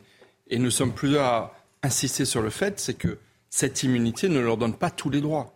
Et qu'en plus, dans le règlement intérieur de l'Assemblée nationale, euh, il y a un, article qui est très clair, l'article 70, qui dit qu'un un député peut être sanctionné s'il se, livre à des s'il se livre à des manifestations troublant l'ordre. Mmh Donc je pense qu'il faut que si vous avez beaucoup de députés qui crient, euh, qui, qui, profèrent des cris d'orfraie, que ce soit dans la Macronie, que ce soit euh, à droite mmh. et à l'extrême droite, bah, qu'ils aillent au bout de leur logique et qui mettent ces députés insoumis qui participent à des manifestations qui troublent l'ordre, qu'ils prennent des sanctions, qu'ils assument leur position. Et puis il y a une deuxième chose, c'est que, en fait, depuis plusieurs années, la crainte de beaucoup de nos concitoyens, c'est que entre les banlieues qui flambent, on l'a vu récemment, et la contestation de l'ordre politique et social, la soudure se fasse. Et l'enjeu de ces manifestations, qui se déroulent maintenant depuis 15 jours, enfin hier, euh, samedi, il y en a une première, ils en annoncent d'autres hein, mmh. dans les prochaines semaines, c'est qu'effectivement, entre le collectif Traoré et toute cette euh, euh, galaxie de contestataires de la France qui soi-disant seraient racistes, ce qui n'est évidemment pas du tout le cas, et de l'autre, LFI, les Insoumis, qui ont, comme le disait fort, pertinemment Florian, une stratégie d'insurrection politique, citoyenne, mais politique réellement, c'est que cette soudure se fasse.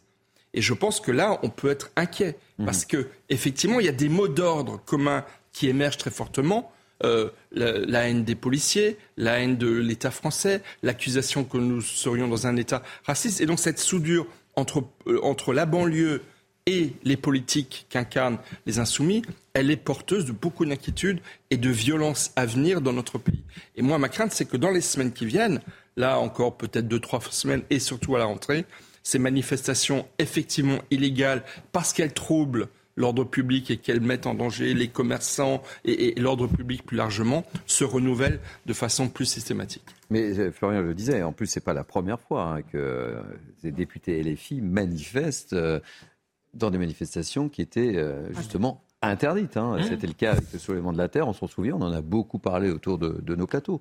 Non, mais je, je pense qu'on on avait rarement vu, enfin de plus en plus avec eux, mais on avait rarement vu un, un tel spectacle de déchéance, de honte et euh, de d'irrespect euh, du drapeau et des institutions. On a quand même des députés élus de la République qui se rendent cinq jours à peine, une semaine à peine, avant, après la fin des émeutes qui ont mis notre pays à feu et à sang, à une manifestation interdite, donc ils se mettent hors la loi, pour défiler aux côtés d'un clan euh, dont le casier judiciaire, excusez-moi, mais à eux, à, eux, à eux, tous euh, est plus long euh, que notre bras, est-ce que déjà la gauche et l'extrême gauche arriveront un jour à se trouver des martyrs et des héros qui ne sont pas des délinquants ou des criminels? Mmh. On se le demande, à un moment donné, il faudrait peut-être qu'ils se remettent en question et qui vont en plus défiler un peu mal à l'aise. Hein. On les a sentis quand même un peu mal à l'aise. On a senti quand même qu'ils savaient qu'ils faisaient peut-être un bah, peu quand on entend les slogans, on a une petite séquence que peut-être Abiba nous... Tout le monde déteste la police, donc slogan anti-républicain. Aux côtés d'Assa Traoré, il faudrait ressortir les vidéos qui a tenu des propos gravissimes sur la France.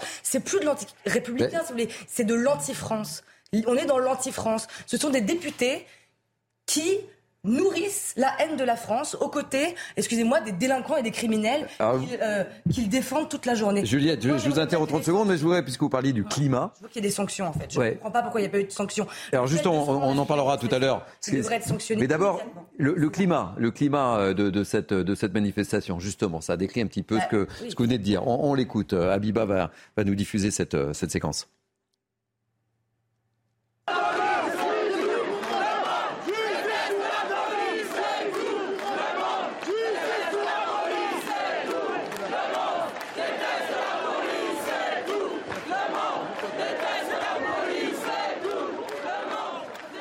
Bon, voilà, oui, euh, Juliette. Alors, non seulement les, députés euh, et les filles donc, ne se soustraient ils ne se soustraient pas à la, manifestation au moment où ce slogan euh, est entonné. C'est un slogan très grave hein, mhm. qui porte atteinte à nos institutions, à notre police, à ceux qui sont censés nous protéger. Et en plus, après, derrière, sur les plateaux, justifie, sûrement après un eh ben. brainstorming, justifie, si vous voulez, euh, ce slogan en disant c'est un slogan qu'on entend partout euh, de, depuis les Gilets jaunes et qui ne traduit simplement euh, qu'une colère et un manque de confiance des Français envers la police, ce qui est faux, excusez-moi, ce qui est faux, comme on l'a vu dans plusieurs sondages qui sont sortis ces derniers jours, qui nous ont dit que 77% des Français avaient une bonne image de la police. Donc, ils font penser que ce slogan représenterait tous les Français, alors qu'en fait, ce slogan ne représente que, que leurs délinquants et leurs criminels qu'ils soutiennent et que leur haine de la France, et c'est tout ce que ça représente. Alors justement, Michael, euh, je vous donne la parole tout de suite, mais puisque, euh, comment je vais te parler des, euh, des, députés, des élus qui, qui sont sur les plateaux, je vais vous faire écouter la réaction de Sandrine Rousseau, qui était à l'invité de nos confrères de, France 24 et, qui se justifie, on écoute, et puis bah, je vous pose la question, vous me dites tout simplement ce que vous en pensez. Sandrine Rousseau. En fait, c'est un slogan qui devrait tous et toutes nous alerter sur le fait qu'il y a une, une perte de confiance dans la capacité de la police à maintenir la paix sociale et la cohésion sociale. Et je crois que nous devrions entendre ce slogan et vraiment en tirer les conclusions. Il n'est pas normal que ce soit un slogan que l'on retrouve dans toutes les manifestations depuis les Gilets jaunes. Et ça dit quelque chose d'une défiance vis-à-vis des forces de l'ordre et ça nécessiterait que nous engagions le dialogue pour voir comment réformer la police et faire en sorte que la confiance soit rétablie. Alors, je vous fais réagir, attendez, je vous fais réagir, mais justement, et on continue, et je vous donne la parole juste après. Euh, ce sondage euh, dont, on, dont vous parliez, euh, je voulais qu'on le, qu'on le voit, c'est important également de, ah, de signaler dans, dans ce débat. Avez-vous confiance en la police? La réponse, elle est claire, elle est en bleu. 73% même à gauche, ont confiance. Et, même à l'extrême gauche dans les Vous comprenez pourquoi je voulais qu'on voit le sondage C'est important de le dire. Elle, ment, Sandrine Rousseau hein déforme complètement la réalité. Les Français ont confiance dans leur police. Les Français ne considèrent pas que la police est raciste. Oui, mais pourquoi elle, dit ça Parce qu'elle rebondit sur un contexte. Mais la vérité est plus forte. Elle rebondit sur un contexte d'émeute et sur euh, l'épisode Naël elle plaque, je dirais, une grille de lecture américaine sur la France parce qu'elle considère, et elle a raison à ce titre-là, que faire un affrontement entre la police et la population, c'est quelque chose qui est profitable au débat sur les minorités. Ça permet de considérer qu'en effet, il y a une force oppressive de l'État qui s'oppose aux minorités de ce pays, ce qui évidemment est une absurdité. Euh, moi, j'aimerais quand même insister sur la complaisance médiatique euh, qui mm. entoure quand même cette manifestation. On n'a pas entendu de commentaires extrêmement rudes, alors que si c'était l'extrême droite qui l'avait fait, et je renvoie à un fil excellent de Amin El Khatmi qui a été fait sur Twitter à ce sujet-là, si c'était l'extrême droite qui avait défilé dans Paris avec des soutiens du Rassemblement national ou de Reconquête ou que sais-je, avec écharpe tricolore, on en aurait entendu parler dans le JT. Mhm. Vraiment, je, trouve que ce deux poids deux mesures est encore une fois insupportable. Par ailleurs, je rappelle qu'Assa Traoré... Les JT d'autres chaînes, oui. Hein. Oui, bien sûr, les JT d'autres chaînes. Important de le préciser. Euh, par ailleurs, je souligne que euh, Assa Traoré, qui défile euh, au son de Tout le monde déteste la mhm. police, a été non pas l'égérie, mais la représentante d'un partenariat avec une marque de chaussures de luxe célèbre que je ne citerai pas. Mm. Et je voudrais dire la complicité de certaines marques et d'un certain capitalisme woke vis-à-vis de ces minorités actives qui veulent euh, détruire la République. Enfin, le soutien, il n'est pas que médiatique, il est aussi politique. Euh, je trouve que défiler dans une manifestation, euh, bon, déjà qui, qui s'oppose à la police républicaine, mais qui en plus a été interdite, c'est vraiment indigne venant de gens qui portent l'écharpe tricolore. Voilà. qu'est-ce qui risque ces députés euh, et les filles, euh, Florian Tardif, pour le moment? C'est-à-dire? Bah, Le fait de participer à une manifestation interdite. Il y a des règles à l'Assemblée nationale. Oui, il y a des règles à l'Assemblée nationale. Après, Article 70 euh, du règlement intérieur. Le, le, le, plus grand risque pour la France insoumise, et c'est un risque assumé, on en parlait euh, tout à l'heure depuis, depuis assez longtemps, c'est-à-dire qu'il est politique. C'est-à-dire que les Français vont progressivement se rendre compte euh, de euh, ce qui est à l'intérieur de la maison insoumise. C'est-à-dire qu'effectivement, depuis un certain temps, on voit la, façade qui nous est présentée, mais qu'y a-t-il vraiment euh, derrière les murs? Et là, cela saute aux yeux par rapport à, ce qui nous est présenté. Et d'ailleurs, les Français ne s'y trompent pas, puisque on a dévoilé ce sondage la semaine dernière de qui, selon vous, serait le plus à même de euh, gérer euh, le pays en temps de crise par mm. rapport aux émeutes qui ont secoué la France ces, derniers jours. Et le verdict est ce qu'on appelle sans appel, hein. Jean-Luc Mélenchon. Mm. C'est-à-dire que 9%, il me semble, des Français mm. auraient glissé un bulletin Jean-Luc Mélenchon. et quant à Sandrine Rousseau... Aujourd'hui, ils étaient plus de 20% l'année dernière. On est passé de 20% à 9% de Français qui pensent à Jean-Luc Mélenchon en premier concernant euh, qui, euh, à qui vous donneriez euh, les, les, les, clés du pays en, en, temps comme cela de, de, de, de, crise. De crise Avant que je vous donne la parole, je, je crois qu'on a, on a, on a la, la réaction d'un avocat sur justement le, le risque. Que, que risque-t-il précisément? On va demander à un spécialiste. C'est ce qu'on a fait d'ailleurs.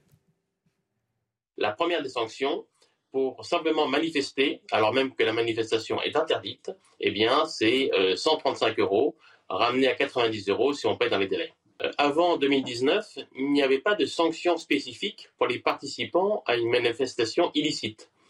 Mais cela a évolué avec un décret du 20 mars 2019, pris sous euh, la présidence d'Emmanuel Macron, pour euh, prévoir donc une telle contravention, une telle sanction à l'égard de tout participant, quel que soit d'ailleurs son comportement. Voilà, 135 euros. Hein. pas sauvé. Hein. Voilà, 135 euros. Donc, euh, Sur la stratégie politique, pardon. Sur la stratégie Juliette. Juste, quand on regardait la vidéo euh, du moment où donc, euh, on voyait le député Coquerel et Sandrine Rousseau se défiler au, son de Tout le monde déteste la police, on sentait un, un certain malaise quand même chez les députés et on avait cette impression un petit peu de soumission. On a cette impression, si vous voulez, que. Oui, mais regardez ce que dit euh, Sandrine Rousseau. le, malaise, je ne l'ai pas senti, moi, euh, chez nos confrères de France 24. Enfin, je sais pas. Pour ça, je parle de complaisance médiatique. Je l'ai pas senti. Hein. C'est un peu le, gang, le gang Traoré, si vous voulez, qui achète euh, la protection des élus, LFI, contre des voix électorales. Et c'est leur stratégie politique, c'est très bien. Bientôt, il n'y aura plus que les délinquants les criminels et les racailles et les anti-France qui voteront LFI. Et tous les autres, ils iront chez Marine Le Pen. Qui continue comme ça, c'est très bien. Je pense qu'il ne faut jamais empêcher ses ennemis de commettre des erreurs. Michel Thau, vous avez, allez, 23 secondes. D'abord, ce serait intéressant que des contraventions pleuvent sur toutes les personnes qui ont été reconnues et qu'elles mmh. reçoivent par voie postale une contravention. Ce serait intéressant de savoir si c'est suivi des faits ou pas. Mais c'est 135 euros. Symboliquement, ce serait intéressant. Ouais, J'y crois pas deux minutes. Deuxième point, mmh. c'est surtout, je répète, article 70 du règlement intérieur de l'Assemblée nationale. Moi, je voudrais mettre devant leur responsabilité tous les élus qui se sont soulevés pour soutenir les policiers qui ont sauvé la République il y a 15 jours lorsqu'il y a eu des émeutes partout, police nationale, police municipale, les élus, etc., mais qu'ils aillent au bout de leur condamnation en prenant des mesures disciplinaires sur la base de l'article 70 contre les députés qui ont participé à une manifestation qui a troublé l'ordre public parce qu'ils ont la possibilité de le faire qu'ils aillent au bout de leur logique, mhm. qu'ils le fassent et qu'ils ne se contentent pas de, faire des tweets de condamnation euh, morale, qui, fassent les choses. Merci Michel, on se retrouve dans quelques instants euh, pour la dernière ligne droite de ce Mini News avec un chiffre 100. Je me tourne vers vous. 100. 100 comme... Euh, ah. Comme quoi 100, 100, aussi. 100 ah comme... Les jours 100. Ou jour 100. On en débat, et oui, Emmanuel Macron avait donné 100 jours à Elisabeth Borne. Florian Tardif, je vous attends sur ce chiffre 100. Et 100, euh, c'est dans 3, 4 euh, jours. Hein. Nous sommes le 10. Allez, on fait des mathématiques dans Mini News. C'est dingue. Mini News été, je n'avais pas vu le titre. Mini News été, soyez les bienvenus avec nos horaires d'été jusqu'à 13h. Et le temps passe à une vitesse dingue. Je ne sais pas ce que vous en pensez, mais on a eu euh, beaucoup de, sujets et ce n'est pas fini. Avec moi pour commenter cette actualité, Juliette Brians, Michael Sadoun, Michel Taube évidemment Florian Tardif. Parce qu'on va commencer par vous, mon cher euh, Florian Tardif, avec ce que je disais, c'est un véritable teaser juste avant euh, cette dernière partie, le, chiffre 100. 100. J'avais dit qu'on faisait un peu de mathématiques, euh, c'est de la mathématique basique, mais qui peut avoir des conséquences néanmoins, puisque, je le rappelle, Emmanuel Macron avait donné 100 jours à Elisabeth Borne pour relancer l'action du gouvernement. Bilan. Et oui, Emmanuel Macron. Je raclais ma gorge, j'ai un peu de ça. Hein, Emmanuel Macron, maître des horloges, qui s'est euh, peut-être euh, mis dans une, dans une mauvaise position, effectivement, en, en décrétant euh, cette période de 100 jours mmh.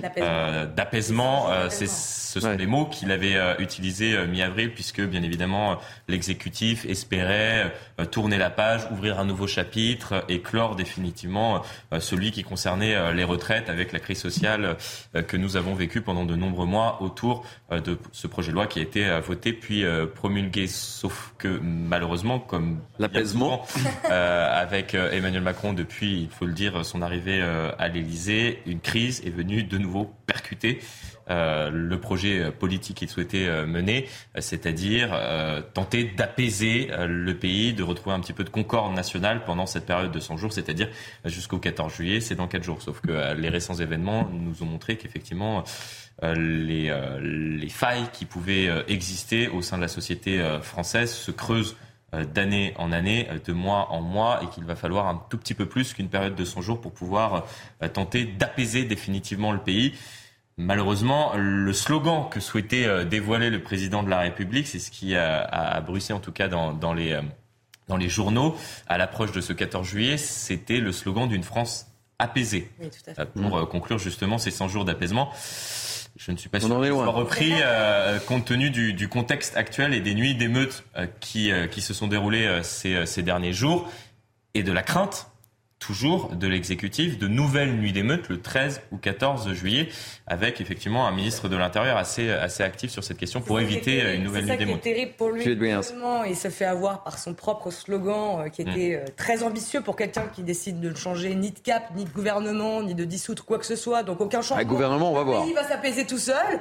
Euh, il est confronté à cette énorme crise, donc des émeutes euh, qui, euh, qui est extrêmement grave. Et, et, et je pense d'ailleurs que de toute façon, les, les, crises ne vont faire que s'accélérer dans le temps. Et pour conclure tout ça, si vous voulez, avec la cerise sur le gâteau, les 100 jours d'apaisement se terminent le 14 juillet et on est déjà en train d'appréhender cette date comme comme euh, d'une, un, relance, relancement des, émeutes et de possibles euh, violences extrêmement graves avec euh, l'interdiction de la vente d'artifices aux particuliers, la mairie de Strasbourg qui a déjà elle-même Et d'autres, hein. Propre feu d'artifice. D'autres mairies. Hein. Déjà, en fait, comment va se finir cette soirée quand les Américains, eux, fêtent leur 4, leur 4 juillet en mm. grande pompe avec des, drapeaux partout et, et, la ferveur patriotique. Ce qui est dommage, hein, d'ailleurs. Les annulations de feux d'artifice, on aura les sifflets sur les Champs-Élysées, et puis la journée se terminera, évidemment. On espère avoir quand même les, les, les, balles des sapeurs-pompiers. Naïm Fadel, qui était sur ce plateau, euh, espérait que les balles des sapeurs-pompiers aient lieu. Oh.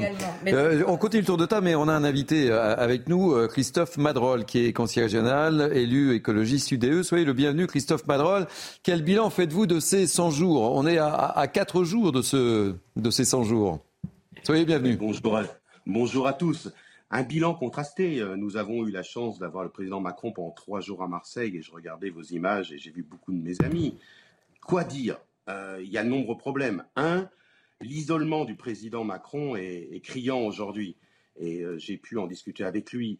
Euh, le fait qu'il centralise tout et qu'il décide tout avec Alexis Collère pose un réel problème vis-à-vis -vis de l'ensemble des gouvernants.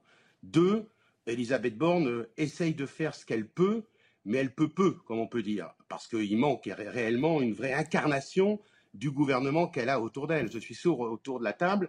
Est-ce qu'on est capable de nommer dix ministres du gouvernement Borne? Euh, J'ai eu à recevoir des ministres à, la région sud.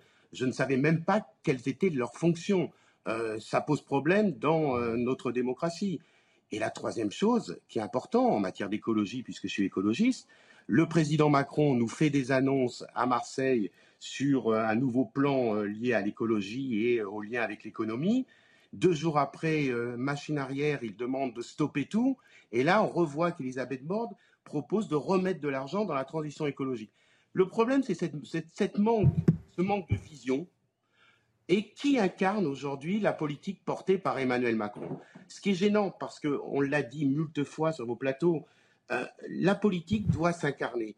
On comprend mmh. que la question sécuritaire, Gérald Darmanin l'incarne. Mais après, euh, Qu'est-ce que fait Christophe Béchu, ce pauvre Christophe Béchu, que j'aime bien au demeurant? Le maire d'Angers est un brave garçon, mais il met en place sa stratégie sur l'écologie. L'Élysée lui demande de tout arrêter, de tout remettre dans les cartons. Ça me fait penser à l'histoire Borloo. On a fait travailler Jean-Louis Borloo, qui a été un grand ministre de l'écologie et un, type qui travaille réellement. On lui demande de travailler, on lui demande de mettre en place le plan banlieue qu'il connaît, et quelques, euh, à un moment de l'annonce, on lui dit, ben non, on tient plus compte de ce que vous faites. Et aujourd'hui, on reparle du plan Borloo. Vous voyez, cette, question de la vision, qui n'est pas, oui, Emmanuel Macron doit avoir une grande intelligence, mais à force de s'enfermer à l'Élysée, cette cette intelligence se perd. Christophe Madol, vous restez avec nous. On poursuit le tour de table avec euh, mes invités. Euh, Michel Taube. Le, Emmanuel Macron a sorti du chapeau de façon peut-être un peu improvisée euh, cette idée des 100 jours pour mmh. gagner du temps au lendemain de la crise euh, des retraites. Et c'est vrai qu'il euh, a attaché aux 100 jours l'idée de l'apaisement. Bah là, le bilan il est, catastrophique. Le calendrier est mal tombé. La France a été mise à feu et à sang. Il n'y a pas un département de France qui n'a mmh. été touché par ces violences urbaines complètement hallucinantes. ensuite, je trouve que autant le président de la République a beaucoup communiqué pendant euh, un mois et demi, il a fait une mmh. sortie innombrable, autant justement depuis qu'il y a eu ces émeutes, euh, je trouve qu'il fait plutôt profil bas. Euh, il fait tellement mmh. profil bas que d'ailleurs on ne sait même pas ce qui va se passer cette semaine. Là, il part à Vilnius pour le sommet de l'OTAN pendant deux jours, mais que va-t-il faire? On ne sait même pas s'il va y avoir euh, une interview euh, présidentielle le 14 juillet, tradition qu'il avait voulu abandonner, puis qu'il a reprise euh, il, y a, un an. voilà, on ne sait pas. On est dans le brouillard. Et je trouve que finalement, la seule personne qui fait semblant, ou peut-être est-elle sincère, ça on le saura dans les jours qui viennent, qui tient un peu le navire en termes de communication, c'est Elisabeth Borne qui a fait une grande interview dans, dans je, Parisien, je et, qui, et, qui, elle semble complètement convaincue qu'elle va rester. Euh, elle a un poste aussi à sauver. Ouais. Alors ça étant dit, mais mais elle, au moins elle communique actuellement. Je voulais en parler justement puisqu'on parle de, l'État et en mode euh, réserve. Florian Tardif est là et on parle de ce remaniement ministériel. On sait, on évoquait en début d'émission Papendiaï dont on peut penser qu'évidemment il ne conservera pas son, poste, mais c'est une façon de marquer, évidemment. Alors oui, elle est dans son rôle, elle est première ministre. Oui, mais c'est pas un hasard. Euh, cette longue interview où elle a abordé tous les thèmes. Oui, bon, elle, a, abordé tous les thèmes, on peut pas lui reprocher. savoir euh, est-ce que Elisabeth Borne restera en poste ou non. Ouais. Puisque, bien évidemment, c'est entretien qu'elle a accordé à nos confrères du Parisien aujourd'hui en France a été validé. Mm. Euh, par euh, le sommet de l'État, c'est-à-dire par l'Élysée. C'est l'Élysée qui a bien évidemment euh, donné son accord pour que Elisabeth Borne puisse donner un entretien comme cela dans un grand journal qui a été publié un dimanche, dans lequel elle peut revenir assez longuement mm. sur ces 100 jours, la feuille de route que, dit-elle, elle a pu mettre en place durant ces 100 jours et, et décliner sur un certain nombre de sujets. Donc, bien évidemment, sur cette question, on peut imaginer qu'Elisabeth Borne pourra euh, rester en place. Michael Sadoun. Je, je, rebondis à ce qui a été dit euh, par euh, cet intervenant. Christophe Madrol. Exactement, par Christophe Madrol. je pense qu'Emmanuel Macron est vraiment quelqu'un de très intelligent, mais je pense qu'il a un sentiment de toute puissance qui lui fait donner l'impression qu'il a une maîtrise sur tous les événements du pays. Alors tous les quatre matins, on est en guerre contre tantôt le Covid, mm. tantôt euh, la Russie, tantôt autre chose. Et puis, euh, quand il décide que c'est l'apaisement, il pense que tout le pays va euh, se, ranger derrière lui et s'apaiser. Je pense que c'est une erreur dramatique. il y a évidemment la question de la centralisation qui a derrière ça. Il a décidé de gouverner le pays à deux avec Alexis Collère. Mm. Le gouvernement a disparu. L'Assemblée nationale bah, on l'a vu, euh, il y a une ambiance médiatique qui s'est déplacée vers l'Assemblée nationale, mais politiquement, elle est impuissante parce qu'elle est trop divisée actuellement, même au sein de la majorité. Euh, les corps intermédiaires, on l'a assez dit pendant ces années, depuis qu'Emmanuel Macron est arrivé, ils ont un peu disparu que ce soit les syndicats. Les syndicats ont quand même fait leur retour, etc., mais les élus locaux, etc. Divisé pour mieux régner. Non, bien sûr, il a certainement un intérêt politique à le faire mais à long terme, ça va, ça, ça a participé à une déstructuration du pays. Dernière chose que je voulais dire, c'est que je trouve qu'il y, y, a une euh, désynchronisation entre la coloration politique du gouvernement et la volonté politique du pays. Je pense que les Français sont plutôt à droite, je pense que les Français sont plutôt derrière la police, qu'ils aiment l'ordre, qu'ils bah, une éducation exigeante. Et on a Elisabeth Borne, à savoir ancienne directrice de cabinet de Ségolène Royal, qui est à la tête du gouvernement. Pour moi, ça ne correspond pas à l'ambiance politique du pays. Euh, juste très rapidement. très rapidement, parce que je vais donner la parole à Christophe Mandrol. Ce qu'on a entendu euh, officiellement sortir de la bouche d'Emmanuel Macron, mm. c'est que c'était que le geste du policier qui a tué Naël était inexcusable. Oui.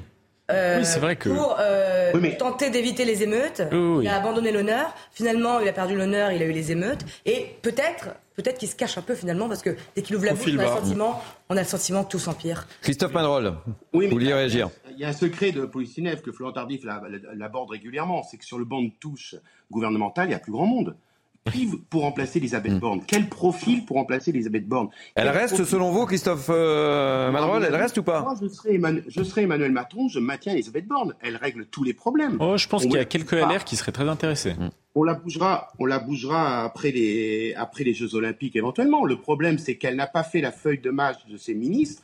Il y a certains ministres, hmm. évidemment, qu'il faut changer aujourd'hui. Les propos, Papendia, vous l'avez abordé en début d'émission, euh, pour moi, qui suis un homme de gauche, qui suis écologiste, je ne considère pas CNews comme une télé d'extrême droite. C'est une, une, une, télé de débat et c'est toujours avec grand plaisir que j'ai débat, même si je ne suis pas d'accord avec Pascal Pro, même si je ne suis pas d'accord avec Jean Messia. C'est un bonheur de. C'est très gentil, merci beaucoup. Merci de le signaler, euh, en tous les cas, Christophe Madrol. Merci. Et Jean Messia sera mon invité dans la parole au français tout à l'heure. mais, il y aura un débat. Il y aura un débat. Ne pas aujourd'hui, Elisabeth Borne est la bonne personne au bon endroit. Mais par contre, et c'est un secret de polichinelle de tous les médias parisiens, il y a des ministres qui sont en partance. Mais à quel moment Emmanuel Macron va valider la feuille de match d'Elisabeth Borne pour lui dire voilà, les ministres qui se barrent, ils s'en vont et ils sont remplacés par qui? Et à mon avis, il y a, il y a, un manque de joueurs de remplacement dans l'équipe macroniste. Ah euh, je vous garde avec nous, euh, si vous avez encore le temps, Christophe Vallon. Il nous reste cinq minutes et j'aimerais, euh, dernier sujet sur lequel j'aimerais vous faire réagir, c'est maintenant Isia. Vous savez qui est Isia? Dans ce plateau. La fille, la, fille de son père. La fille de son ah, père. qui était son père Je connaissais. Jacques Higelin. Jacques Higelin, voilà. Et pourquoi on va parler d'Isia Parce Elle a joué notamment dans Serge le Mito et elle était très bien dedans. Très bien. J'aime ce, petit côté culturel à chaque fois. Exactement. En plus, mais c'est important. Euh, elle est visée par une enquête pour provocation publique à commettre un crime ou un délit après avoir imaginé, euh, on va vous montrer la séquence, un lynchage d'Emmanuel Macron lors d'un concert à, Beaulieu-sur-Mer. On regarde la, séquence et les propos. Quelque chose d'un petit peu extrême, tu vois, mais je le connais, putain. Quelle coquine celui-là. Il s'est dis là, ce qui serait bien, tu vois, je pense que ce que le peuple veut, ce dont le peuple a envie, c'est qu'on m'accroche à 20 mètres du sol, telle une pignata humaine géante. Et qu'on soit tous ici présents munis d'énormes battes avec des clous au bout, comme dans Clockwork Orange, tu vois. Et là, on le ferait descendre, mais avec toute la grâce et la gentillesse que les gens du Sud ont. Là, juste au-dessus de vous. Et on aurait tous nos battes avec nos petits clous et dans un feu de Bengale de joie, de chair vive et de sang. On le foutrait à terre, mais gentiment, tu vois. Christophe Madrol, ça s'est passé à Beaulieu. Euh, réaction et puis euh, petit débat euh, jusqu'à la fin de cette émission avec mes invités.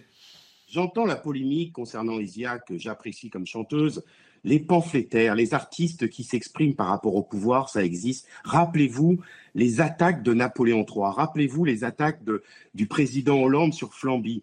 Voilà, ce sont des artistes. Aujourd'hui, les réseaux sociaux relaient toutes les âneries qui peuvent être dites sur les plateaux, de, de, sur les, dans, les, dans les concerts et dans les festivals. Faut pas en faire plus que ça. Isia est une artiste, on l'aime ou on l'aime pas. Euh, qu'elle s'attaque à Emmanuel Macron comme l'ont fait à d'autres temps d'autres pamphlétaires qui sont attaqués à Napoléon ou à d'autres euh, grands dirigeants. Voilà. Sortons de cette petite guerre. Isia, on l'aime, ou on l'aime pas. Moi, j'apprécie euh, évidemment la famille Higelin et j'apprécie Isia. Et euh, sortons de cela. Par contre, gardons l'envie de débattre, gardons nos valeurs, gardons le sens de ce qui fait la France, le sens de ces échanges qui construisent effectivement notre République. C'est vraiment euh, l'important, c'est de, de, Moi, je suis pas d'accord. Alors attendez, euh, Vous avez le droit, hein. on a deux minutes hein, pour débattre. Euh, vous ne faites pas l'unanimité, euh, mon cher non, Christophe, mais c'est l'intérêt de ces débats et, et non, de ces émissions sur CNews. non, mais Michel Taube. Je suis désolé quand des rappeurs très rapidement parce qu'on a on arrive à la fin. rappeurs font des textes qui sont des appels. Euh, contre la France, contre la police, contre l'ordre, etc. Ah, chose. On, on, Attendez, on s'en offusque. Moi, je pense non, que c'est non, mais attendez. Ça Là, il ne s'agit pas de l'artiste. Ça dépend dans quel Il ne s'agit pas de l'artiste. Il ne s'agit pas de l'œuvre de l'artiste. Mm. Il s'agit d'une personne publique Oui. qui a appelé à un lâchage Oui. du chef de l'État. C'est inadmissible. C'est extrêmement dangereux. D'ailleurs, les autorités ne rigolent pas. Le soir même, Bah oui, mais les c'est ce que je disais. se sont présentés Bah pour, euh, pour l'interpeller. Une enquête, hein, pour, euh, provocation avec les publique, euh. organisateurs de- du festival. Non, honnêtement, c'est pas à faire. Je pense que ces Mm. propos sont extrêmement dangereux. On est dans un monde qui est déjà assez euh, de- de- dangereux et violent pour qu'une citoyenne, parce que là, là, dans la, à la façon en plus dont elle le dit, ben voilà, il y a, y une- il y a une irresponsabilité. Je parle pas de l'artiste. Je parle de la femme publique mais qui, à oui, mon avis, mais- abuse de son Allez, rapi- rapidement, rapidement, parce qu'on arrive au terme de l'émission. Rapidement, euh, très rapidement, Juliette. Euh, je ne connaissais pas cette personne, ça ne me donne euh, absolument pas envie de la connaître. Au-delà euh, du côté euh, grotesque et de l'appel à la haine, Hmm. euh, j'ai trouvé ça très moche et très mal fait. Voilà, c'est tout ce que j'ai à dire. Michael Pour moi, c'est pas bien, évidemment, mais il faut remettre les artistes à leur place. Ce ne sont pas des commentateurs politiques. Je suis pas sûr qu'elle ait extrêmement de crédibilité politique auprès de, de, de son auditoire. Euh, bon, après, euh, j'entends évidemment ce que dit Michel Taube. Ça, ça, ça peut être, ça peut être dangereux, mais il me semble que le public disait. C'est violent quand même, hein Oui, c'est- Honnêtement. Oui, oui, oui, bien sûr, euh, bien sûr. violent. Bien sûr, bien sûr. C'est très violent. Ouais, ouais, c'est- pas- pas anodin, quoi. Simplement, je constate qu'il y a quand même une baisse du niveau depuis l'époque où Balavoine interprétait les hommes, euh, interpellait les hommes Ah, politiques oui. sur les plateaux de télé. Et avec, Vous êtes jeune, avec- pourtant, vous vous souvenez de ça Eh oui, mais voilà, je trouve qu'il y avait. je pas au lâchage. Exactement. Il y avait un peu plus de respect. Exactement. Il y avait. n'appelait pas au lâchage. Je suis d'accord. Je suis d'accord. Il y avait plus de niveau. C'était plus argumenté et c'était mieux. Eh, Florian, de l'avis du spécialiste de la politique? Je sais pas s'il faut commenter euh, cette nouvelle provocation, puisque là on est euh, très clairement dans la, dans la provocation. Ouais. Le seul problème, c'est que dans le cas présent, effectivement, c'est pénalement euh, répréhensible. Ouais. C'est-à-dire que ne serait-ce que l'incitation euh, à la haine, à la violence ou euh, à, à toute forme de, de, de discrimination, euh, c'est 45 000 euros d'amende, un an de prison. Bah oui. Donc on verra, euh, lorsque l'on voit effectivement la sévérité à l'encontre par exemple des, des émeutiers euh, assez euh, récemment, est-ce qu'on ira jusqu'à une peine Ou effectivement la- la exemplaire À, à- à l'encontre de tous ceux qui s'attaquent à Emmanuel Macron, il faut bien le dire. hein. Les amis, vous savez quoi? C'est fini. Bon. Alors, Christophe Madrol, Ah non. merci. Vous reviendrez sur les plateaux de CNews. Hein, on peut s'exprimer librement. Avec grand plaisir. euh, à vous de m'inviter quand vous voulez. Vous êtes le bienvenu. Marseille, Marseille, Paris, c'est pas très loin. Très bien. Ben oui, c'est la porte à côté, évidemment. Merci mille fois. Euh, merci euh, Juliette. Merci euh, Michael. merci, Michel Thau. Merci, Florian Tardy. Je voulais vous parler d'Mbappé. Ah. Et là, vous savez quoi? Comme j'enchaîne derrière, j'en profite pour faire la promo dans la parole au français je recevrai notre ami Dominique Grimaud, puisqu'il chute dans les sondages. Euh, notre ami Mbappé, on en parlera dans la parole aux Français. Nouvelle horaire aussi, grille d'été. Euh, merci euh, à Abiba El Guizou qui m'a fortement aidé pour préparer cette émission, que j'embrasse. merci à Nicolas Nissim, à Jacques Sanchez. merci aux équipes en régie. C'était, je crois, Mathieu à la réalisation. Vous pouvez revivre cette émission ô combien animée sur notre site cnews.fr.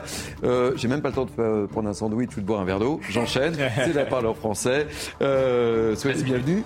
Il nous reste combien de temps 13 minutes montre en main. 13 minutes montre en main. Bon, je vais peut-être prendre un petit sandwich rapidement. Alors, ne zappez pas parce que je suis avec vous euh, juste après. Hein. Allez, à tout de suite. Restez.